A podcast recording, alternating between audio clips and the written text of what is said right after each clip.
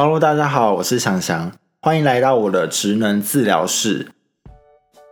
今天是第零集的 Podcast，算是一个前言，一个 trailer 吧，会大概跟大家聊聊我为什么要开 Podcast 啦，和未来这个频道的规划之类的。在开始之前，我想先做个简单的自我介绍，让路过的听众朋友也可以稍微认识我一下。我是想想，一九九七年生，双子座。你没有想知道这么低调吗？那目前的正职呢，是一名职能治疗师，同时我也是图文作家和 K-pop 舞蹈老师。简单来说呢，就是个斜杠青年，早上在医疗院所上班，晚上在家继续上别的班的概念。那为什么会想做 Podcast 呢？主要有两个原因。第一个是因为个人品牌的经营。像现在这样资讯发达的时代啊，每个人只要用对方法，都能拥有发话权，让自己的声音可以被听见、被看见。传播媒体从过去以文字为主，像是部落格啊，嗯，无名小站，会不会有听众朋友已经不知道无名小站是什么了？好，不管，就是一些文章之类的，再接着开始变成图片。前几年也出现了大量的插画家、图文作家。接着转换到了影片，YouTube 开始盛行，开始拍摄各式各样题材的影片内容。而这几年，声音则变得越来越有价值。无论是 Podcast 开始在台湾流行起来啊，甚至是今年出的 Clubhouse 的大串红，都在在提示传媒进入了一个新的阶段。因此，我也决定要乘着这股风潮，把握机会来把我的声音传达出去，让更多人听见。那第二个原因呢？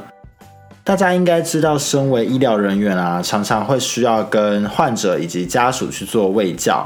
那在卫教的时候啊，常有患者跟我说，觉得我说的很清楚，觉得我说的很好理解，资讯也很丰富，很推荐我去上节目，像呃医师好辣什么的。虽然我是觉得有点太过誉啦，但听了还是觉得蛮爽的，也给了我蛮大的信心来做 podcast。曾经在喂教完之后，有患者跟我说，像我们这种有专业知识的医疗人员呐，应该多多把所学的知识、正确的观念，简单的去说给民众听，因为他觉得虽然医疗跟生活密不可分，尤其是附件这一块，但民众很多对医疗却都是一无所知，或者是一知半解。哎，我听了其实还蛮认同的，也希望自己有朝一日可以成为像这样子的桥梁啊，这样的角色，所以才下定决心要来做 podcast，开 podcast 的频道。有些 follow 我 Instagram 的人应该会知道，我最近开始在创作一个新的图文系列，叫“想想的职能课”。里面主要的内容啊，是关于大众对于职能治疗或者是复健常有的一些疑问，而我透过图画、简单的文字来解释给大众听。其实刚开始我的 podcast 是想朝着职能课的有声书方面去前进的，等于说是做一个知识型的 podcaster。但是我录制的时候，我自己实在是太挫折了，因为我本来是觉得。听完应该会让人觉得津津有味，但是我自己听完，我自己却很想睡。为此，我还是听了很多前辈的 podcast，很多医疗前辈的 podcast 啊，觉得他们可以把专业知识讲得这么有趣又富有感情，而且又很生活化，真的太厉害了。我听完都觉得我完全是个没有感情的喂教机器耶。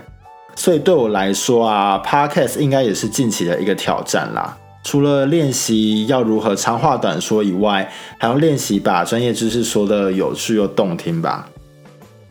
好啦，那再来我们聊聊这个频道未来会有什么内容好了。首先，嗯，应该我是说应该哦，应该不会有太严肃的卫教内容啦。可能会，例如说，我今天看到一则新闻，我觉得蛮有趣的，去做一个时事的分享，或者是一个新闻的分析，来跟大家聊聊天之类的，可能就会包含一些比较简单的、比较平易近人的卫教内容。那再来都说是治疗室了，所谓的“治呢，就是不受拘束嘛，因此这里也有可能会讲一些，嗯，乐色话。也不完全是乐色话啦，就是像一些临床所见所闻的分享啦，一些有趣的事情啊，或是一些很糟糕、很让人生气的事情都有可能。毕竟对很多人来说，医疗的工作环境跟工作内容好像还算是蛮神秘的吧。总之，我会尽可能去收集一些大家会想听的事来跟大家分享啦。包括周遭人的故事啊，像病患家属、外劳。之类的，还有那些白袍养成的过程中，或者是现在在工作过程中，白袍底下的辛酸血泪啊。那未来有机会的话，等我再厉害一点，应该也会邀请人来上节目之类的。那当然，这又是另外一种挑战了啦。所以说，以上的内容就麻烦大家帮我稍微的期待一下喽。好的，那第零集也差不多接近尾声了。先小小的预告一下，下一集 podcast 会是关于科系的介绍，就是关于我的母系职能治疗学系的介绍。想收听的听众朋友要记得订阅我的频道哦。未来还请大家多多支持，多多指教。有任何建议或想对我说的话，都欢迎私讯或留评论给我。想看我的图文的话，也可以到资讯栏点选我 Instagram 的连结哦。我是想想，我们下次见喽，拜拜。